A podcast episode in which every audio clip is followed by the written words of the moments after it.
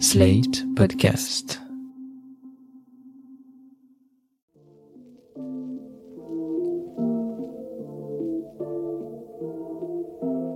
Salut et bienvenue dans New Deal, le podcast IFRI Slate TTSO qui décortique l'actualité américaine en compagnie de Laurence Nardon, la responsable du programme USA de l'IFRI. Bonjour Laurence. Bonjour Romain. Alors Laurence, jeudi dernier c'était Thanksgiving, l'une des fêtes les plus importantes du calendrier américain. Alors on en a déjà parlé, on a déjà parlé des origines et du déroulement de cette journée d'action de grâce intervenue en 1621, ou plus exactement commémorant des événements intervenus en 1621, il y a pile 400 ans. Vous nous avez déjà parlé dans les saisons précédentes de ce podcast des Amérindiens, héros et victimes de l'affaire, et on mettra les liens vers ces épisodes dans la description de ce podcast. Mais cette année, parlons de ce qui se passe le lendemain de Thanksgiving, c'est-à-dire le Black Friday, une journée de solde massive dans tous les magasins des États-Unis et qui lance la saison des achats de Noël. Le Black Friday, le vendredi fou au Québec, se propage d'ailleurs dans le reste du monde et même en Europe depuis quelques années malgré quelques réticences en France et je vous renvoie à l'excellent article de TTSO sur ce sujet. Mais trêve de référence et intéressons-nous plutôt à d'où vient ce consumérisme américain. Est-ce que c'est une attitude qui est soutenable en ces temps de crise écologique? Et d'abord, Laurence, est-ce qu'on pourrait commencer par les chiffres du vendredi foot cette année? Tout d'abord, je voudrais dire qu'aux États-Unis, le Black Friday, c'est vraiment un événement auquel tout le monde participe parce qu'il y a des soldes énormes sur les produits, entre 30 et 50% Donc les gens préparent à l'avance des listes de ce qu'ils veulent acheter. Ils vont souvent faire la queue à l'aube avant que les magasins ouvrent. C'est vraiment un phénomène de masse. Ce qu'il faut dire aussi, c'est que ce vendredi fou dure désormais plus longtemps que juste le vendredi, parce que les soldes estampillés Black Friday commencent début novembre.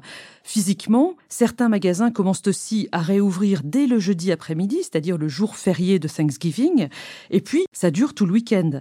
Les petits magasins qui essayent de lutter contre les grandes chaînes, ont lancé le Small Business Saturday pour privilégier les achats dans les petits magasins le samedi, dans les pop and mom stores, si vous voulez. Et puis ça se termine le lundi, qui est devenu depuis quelques années le Cyber Monday, cyber lundi, pour privilégier les achats en ligne. Oui, parce que les soldes du Black Friday, c'est dans les magasins, mais c'est aussi de plus en plus sur Internet. Oui, il y a une évolution qui est déjà ancienne vers le commerce en ligne, mais elle a été fortement augmentée euh, ces dernières années par le Covid.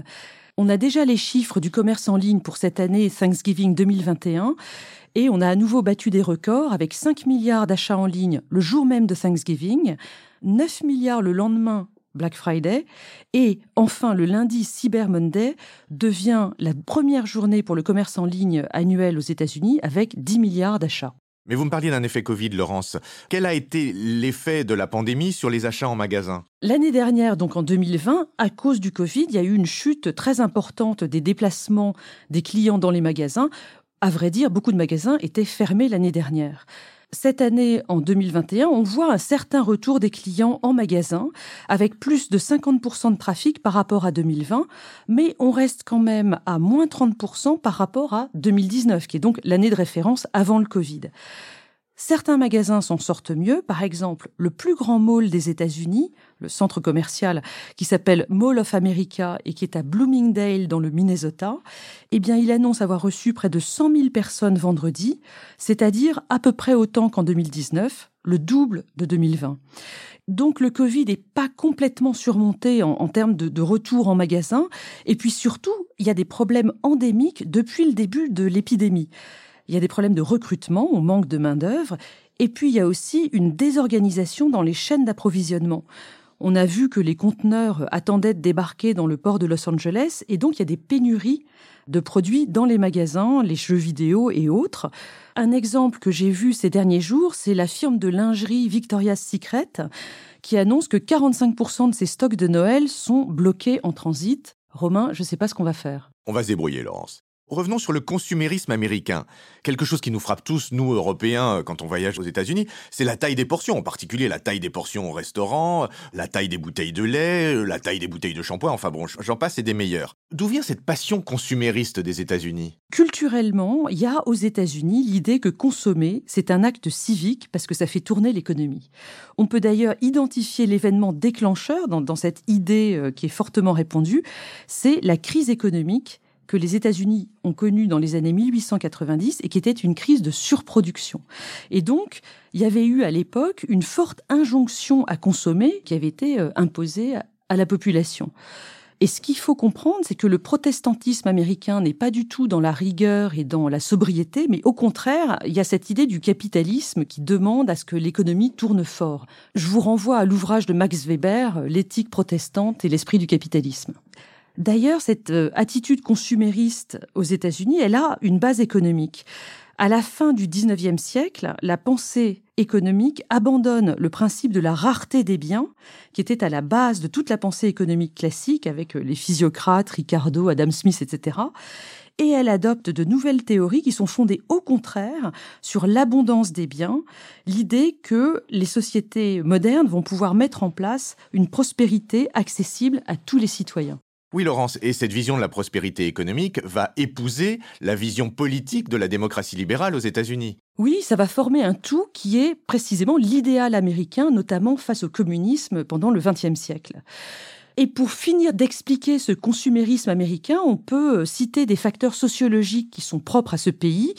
Le fait que ce soit un pays jeune, sans caste ni noblesse héréditaire, et dans lequel l'ascension sociale par l'achat, des achats qui fonctionnent comme des marqueurs sociaux, peuvent fonctionner, notamment pour les immigrants qui se sont beaucoup intégrés au pays en achetant des objets typiquement américains, la voiture, la maison, les vêtements, etc.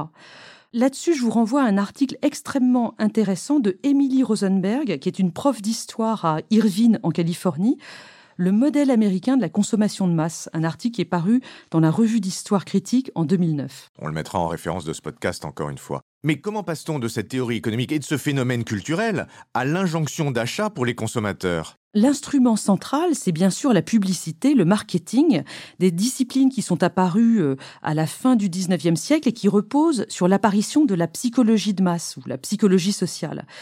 Le marketing est devenu un instrument hyper sophistiqué et hyper puissant dans les années 20 à peu près, et grâce auquel les entreprises ont réussi à créer en permanence de nouveaux besoins, plus ou moins artificiels, et qui créent leurs propres demandes.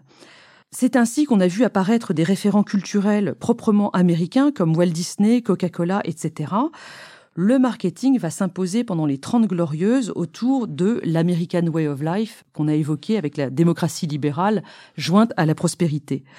Alors évidemment, il y a des critiques euh, sur le fait que les citoyens deviennent des consommateurs. On peut citer l'économiste Kenneth Galbraith qui a publié en 1958, donc c'est assez tôt, cette critique dans son ouvrage L'ère de l'opulence. Et alors l'expression la plus aboutie de cette ère de l'opulence, ça serait le Black Friday?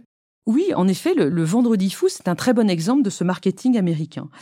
Il est devenu un phénomène national dans les années 1980, donc c'est assez récent. L'idée, c'était de relancer la consommation entre l'été et Noël. Alors, il y a plusieurs récits euh, plus ou moins fantaisistes sur l'origine du terme Black Friday. Historiquement, le premier emploi n'a rien à voir d'ailleurs, parce que le premier vendredi noir, ça a été le vendredi 24 septembre 1869, lorsqu'il y a eu un crash du marché américain de l'or. Bon. En ce qui concerne le Black Friday d'aujourd'hui, L'explication, elle tient plutôt au fait que dans les livres de compte, on marque les déficits en rouge et les excédents en noir, et les responsables du retail, donc du commerce de détail aux États-Unis, avaient remarqué que le lendemain de Thanksgiving, il y avait beaucoup d'achats pour commencer à préparer Noël et donc leur livre de compte repassait en noir. Oui, alors on imagine que c'est effectivement une date importante pour le commerce de détail américain. Mais en Europe, pourquoi est-ce que nous aussi on, on adopte ce Black Friday? Les départements de marketing des entreprises européennes ont repris la recette des soldes massives pour susciter euh, chez nous aussi de la consommation. Mais à vrai dire, ils n'avaient pas vraiment le choix parce que les consommateurs européens peuvent acheter en ligne là où il y a des soldes. Et donc, d'une part, les chaînes américaines vont devoir appliquer les mêmes ristournes dans le reste du monde, parce que sinon les gens iront sur leur site américain.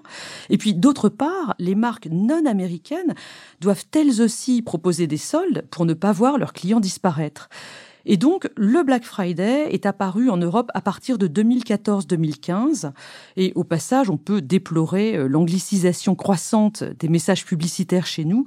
L'anglais ça fait vendre au mépris de la loi tout bon. Bah, c'est la mondialisation de nos esprits et surtout du commerce, euh, Laurence. Oui, la consommation de masse amène effectivement beaucoup de produits mondialisés et principalement américains, mais en même temps, le marketing a une faculté d'adaptation et d'invention qui est vraiment extraordinaire, et il sait s'adapter aux produits et aux usages locaux qui deviennent eux aussi dans chaque pays des produits de consommation de masse. C'est ce qu'on appelle la glocalisation par rapport à la mondialisation. Bien, Laurence. Mais je voudrais quand même euh, adresser, pour parler franglais, l'éléphant dans la pièce, qui est est-ce que ce consumérisme, c'est soutenable en ces temps de crise climatique? Eh ben non, évidemment, parce que ce consumérisme, c'est un système qui table sur l'expansion permanente de la production et de la consommation une croissance sans fin dans un monde fini, justement.